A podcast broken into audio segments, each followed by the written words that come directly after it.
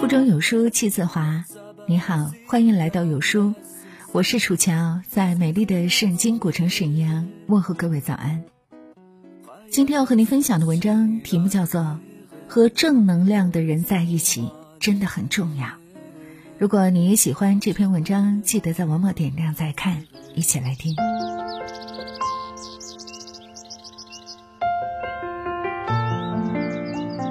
好朋友阿生最近打算换房子住，我很不解，明明他现在租的房子各方面条件都挺好的，问了缘由才知道。问题出在前不久搬来的室友阿金。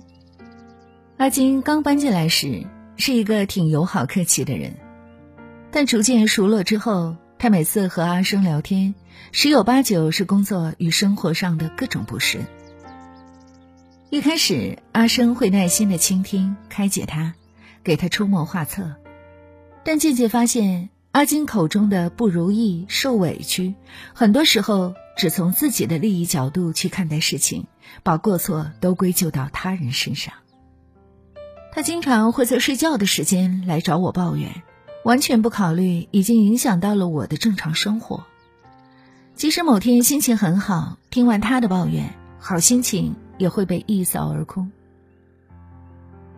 从阿生闷闷不乐还带点倦态的神情中，能看出前段时间他过得很煎熬。正如切斯特顿说的那样，悲观主义像鸦片一样，是一种有毒的物质。虽然有时可以入药，但绝对不能当饭。当身边有个负能量满满的人，就算有再好的房子，也开心不起来。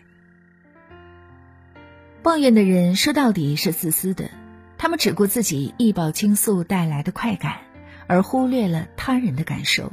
平白无故的消耗了别人的情感和时间。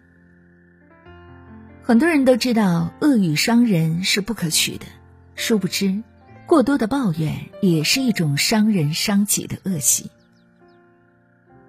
不禁让人想到鲁迅笔下的祥林嫂。祥林嫂是个可怜人，他的遭遇也让人同情，但他为此只有抱怨。他逢人就诉说儿子遭狼衔走一事。人们一开始对他是同情，慢慢的就讨嫌，还加以奚落，最后落得个人人讨厌的下场。作家李尚龙有句话说的很对：负能量是在鞭笞别人的不好，责骂社会的不公；正能量是在讲完后告诉你，即使再苦，我依旧可以通过努力去改变一些。生活中每个人都会有不如意的时候。一次两次的抱怨是可以理解的，谁都需要发泄。但抱怨，并不会解决任何问题。真正优秀的人不会只是原地踏步，而是会积极寻求改变，让自己的人生朝着好的方向发展。阿生决定搬走是明智的，不与消极的人纠缠，让自己从抱怨的泥沼中脱身出来。才能给快乐、健康的因子腾出更多空间。古人讲：“与善人居，如入芝兰之室，久而不闻其香，即与之化矣；与不善人居，如入鲍鱼之肆，久而不闻其臭，亦与之化矣。”人是环境的产物，选择与什么样的人为伍，深刻影响着自己的人生。选择与正能量的人在一起真的很重要。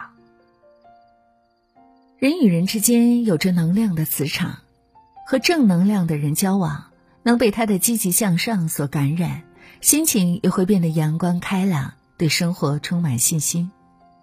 与负能量的人交往，整天萦绕在耳边的是唉声叹气、抱怨不休，不自觉的就会变得消极颓废，便越发对这个世界。悲观，缺乏热情。奇葩大会有一期邀请了中国女排前队长惠若琪。节目期间，高晓松问她：“是不是顶级的运动员在台上都不紧张？”惠若琪说：“你们看的人紧张，我们打的人反而不紧张。我们在比赛中会控制自己的情绪，传递给队友的一定都是正面的信息。郎平教练经常说，当你的一个表情或者一个动作很消极的话，你会影响身边的人，队伍之间相互影响，整体气势就会降下来。但是，如果你给出更多的正能量或者积极的因素，那么整支队伍都会变得更好。选择与正能量的人在一起，是为了给自己的心灵播下美好的种子，生长在向阳面而不是阴暗面，让快乐自信的阳光照射进来。很喜欢史铁生的一句话：“微笑着去唱生活的歌谣。”愿我们都能遇见那些如太阳般的人。那些在认清了生活的真相之后，依然不减胸中热爱的英雄，然后与他们一起并肩唱生活的歌谣。大自然中有一种神奇的力量，叫吸引力法则，而生活就是一面镜子，你对他微笑，他就会回复你微笑；而你对他哭泣，他也一样不会给你好脸色。今天的故事听完之后，亲爱的你又有什么样的感悟呢？欢迎大家在留言区和我们共同分享，很期待和你的相遇。如果这篇文章打动了你，记得点亮再看哦，更可以转发到微信朋友圈，让好朋友们都听得到有书的好声音。感谢各位！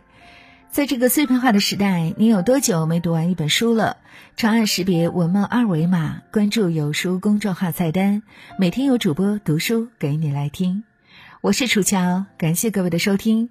有书相伴，向上生长。祝愿大家新的一天一切顺利。